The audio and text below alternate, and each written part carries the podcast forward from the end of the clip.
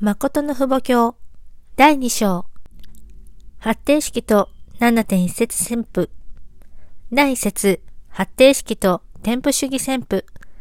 発定式の旋風とその背景。誠の父母様は1989年8月20日アメリカ・アラスカのコディアクにあるノースガーデンでダンベリー出刊4周年を記念し、アイジュ設立時代を宣布された。この日、誠の父母様は、救援設理の完結と愛樹設理というテーマの御言葉を通して、今までは桃源復帰救援設理時代であったが、これからは統一教会に反対する勢力がなくなり、愛によって設理する時代に侵入するようになる、と語られた。また、1989年8月31日、発展式を宣布することにより、道元が必要のない時代を開かれた。発定式の8段階は、重的には、しもべのしもべ、しもべ、養子、諸子、直系の子女、夫婦、父母、神様であり、大的には、個人、家庭、士族、民族、国家、世界、天中、神様の8段階である。発定式は、誠の父母様が、この重的8段階と大的8段階の桃源復帰露呈において、勝利的な期待を立てたことを意味するのである。愛樹設置時代を宣布した日が、1989年8月20日です。愛樹設理というのは、血を流して桃源の薬事を行う救援設理が終わるということです。愛の時代に入っていくのです。父母が現れ、愛の時代に入っていくというのです。ですから愛樹、愛を中心とした救援設理を主張するのです。その次に、8月31日に発展式を宣布しました。重的桃源、大的桃源をすべて生産しておかなければなりません。それで、アラスカという一番北の地域に行って宣布したのです。次に、9月1日、伝布主義時代を発表しました。その次に、1990年2月27日、天地父母を宣布しました。天地父母も王権設定も同じです。それは、王権設定を発表する式です。ですから、天地の王権が着地することにより、誠の父母が権勢を振るう時代に入るのです。愛獣設立時代とは、神様が主観する世界に入るという意味です。2003年7月13日に、桃源時代撤廃を宣言し、愛獣設立時代に入るのです。創造理想、主観権大転換の時期に、堕落したものを取り除き、神様を中心として新しい世界に超えていくのです。国連の刷新さえ終われば、救援設備はすべて締めくくられます。宗教と国がなくなるのです。宗教の争い、国の争いがなくなるのです。愛の家庭時代だというのです。神様の誠の愛を中心として、誠の生命が結合することによって、誠の血統を持つようになります。それは、どこまでも不死関係において成し遂げられるので、一つの家庭制度です。世界万民が兄弟だというのです。この根源をどこで探し求めるのでしょうか？家庭で探し求めるのです。遥か遠くにいる世界の万民が何千年も前には一番近い兄弟だったのに、その兄弟を失ってしまいました。遠くに行ったので、何千年もかかる距離が生じて、一番近い兄弟を失ってしまったのです。ですから、東西が一つにならなければならず、南北が一つにならなければなりません。それゆえ、大家族時代だというのです。天の設位時代は父母の時代、愛の時代に入ってきました。定着です。今ではもう宗教が前進するにあたって死を迎えることはありません。涙を流すことがないのです。今は教育を受けて従っていけば、博士になるのと同じように、原理の道をそのまま踏んで一生懸命に行けば、天上の人格完成、地上の人格完成ができる時代になったのです。それで、愛樹設立時代に入るようになります。原理で見るとき、原理結果主観権を超えて、直接主観権内の神様の愛と一体になった基準に入っていき、子女と父母が共に連結されて、父母権復帰時代になるので、士族メシアを発表せざるを得ません。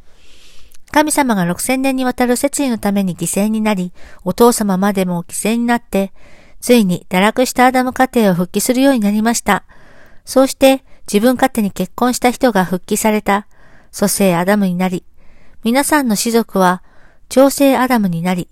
お父様は国を中心として完成アダムになるのです。ですから、自動的に世界的なものになります。それで、父母様の相続権を譲り受ける偉大な時代に入ったのです。父母が一つになっているというのです。サタン世界は、それに手を出すことができません。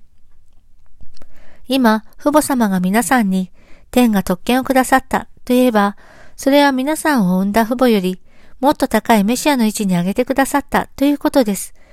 皆さんは士族メシアになって、イエス様の代わりに皆さんの父母をアダムとエバの代わりの位置に立てるのです。堕落したアダムとエバが復帰された自分の一つの家庭の正しい父母として立つことによって、家庭、種族、民族、国家、世界的メシアの親権を相続するようになります。原理に立脚して言えば、原理結果主観権と直接主観権です。原理結果主観権では、長子権復帰によって責任分担を完成しなければなりません。世界的にサタンに打ち勝ち、勝利の旗を立てて、もうあなたは天の使女なので、私は天使長としてあなたにはべらなければなりません。という、期待を復帰した上で、原理結果主観権を直接主観するようになっています。長子権復帰によってそうなるのです。最初に生まれた子女も、次に生まれた子女も、アダムとエヴァの子女です。神様の子女です。それで父母を中心とした子女が神様を中心として家族、血族を連結する設理時代に戻ってきたので、愛樹設理時代というのです。堕落したアダムの子孫たちを復帰するために、イエス様が2番目の父母として来られ、世界を救おうとしましたが、それができませんでした。それで、再臨種が3番目の父母として来られるようになったのです。キリスト教が使命を完遂できなかったので、誠の父母が来て、40年間再び桃源復帰をして、勝利の基盤を立てることによって長子権を復帰し、イエス様ができなかったあらゆることを復帰し、アダムが果たせなかったあらゆることを復帰しなければなりません。したがって、父母様によってアダム家庭が復帰され、イエス様の家庭が復帰され、各国が復帰されるのです。韓国が復帰されれば、世界的中心国になります。ですから、再臨種、すなわち誠の父母を中心として、世界的父母、国家的父母、種族的父母、家庭的父母が立てられれば、自動的に国家はなくなるようになります。国家を見ようとしてもないというのです。家庭的メシア、種族メシアである祝福家庭が国を救わなければなりません。イエス様が復活したのと同じ家庭的立場で国を救わなければならないのです。イスラエルの国とローマ、そして世界を連結するのがイエス様の使命でした。世界は内外、すなわち、カイン・アベル問題で分裂したのですが、それを愛で連結させなければなりません。お父様自身がしもべのしもべの位置から始めました。お父様は日本で廃品回収をするなど、どんなことでもすべてやりました。3年以上にわたって誕生日に断食をし、説教をするときにも継ぎはぎの衣服を着て話をしたりしました。復帰です。しもべのしもべとしても世界的な迫害を受けました。しもべのしもべの位置からしもべの位置。その次には養子の位置に行かなければなりません。養子は血統が違います。そして、アダムが伝統を立てるべきその責任分担を完成しなければなりません。伝統を立てるときには失敗したアダムの責任があるので、辛いことにも耐えて超えながら責任分担を完成しなければならないというのです。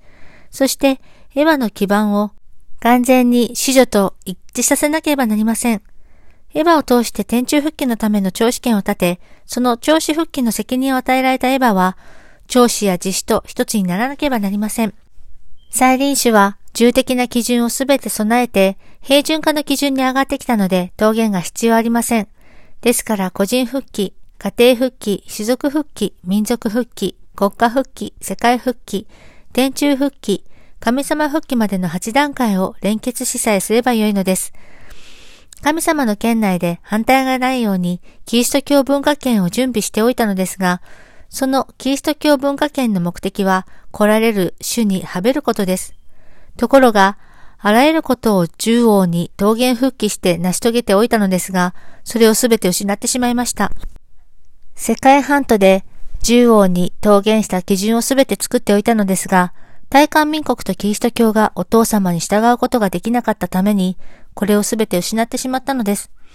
ですから、天の側のカイン、アベル、エヴァ国家、サタン側のカイン、アベル、エヴァ国家と韓国まで7カ国が恩衆になりました。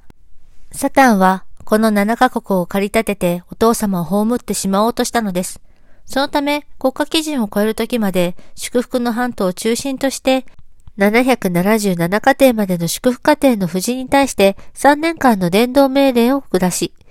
この基準の半島を築いた後にお父様がアメリカに行ったのです。こうして世界的半島を収集するときまで再び8段階を桃源したのです。本日の訓読は以上となります。このゴディブルではご視聴いただいている皆様のご支援で成り立っております。詳細はゴディブル .org をご覧ください。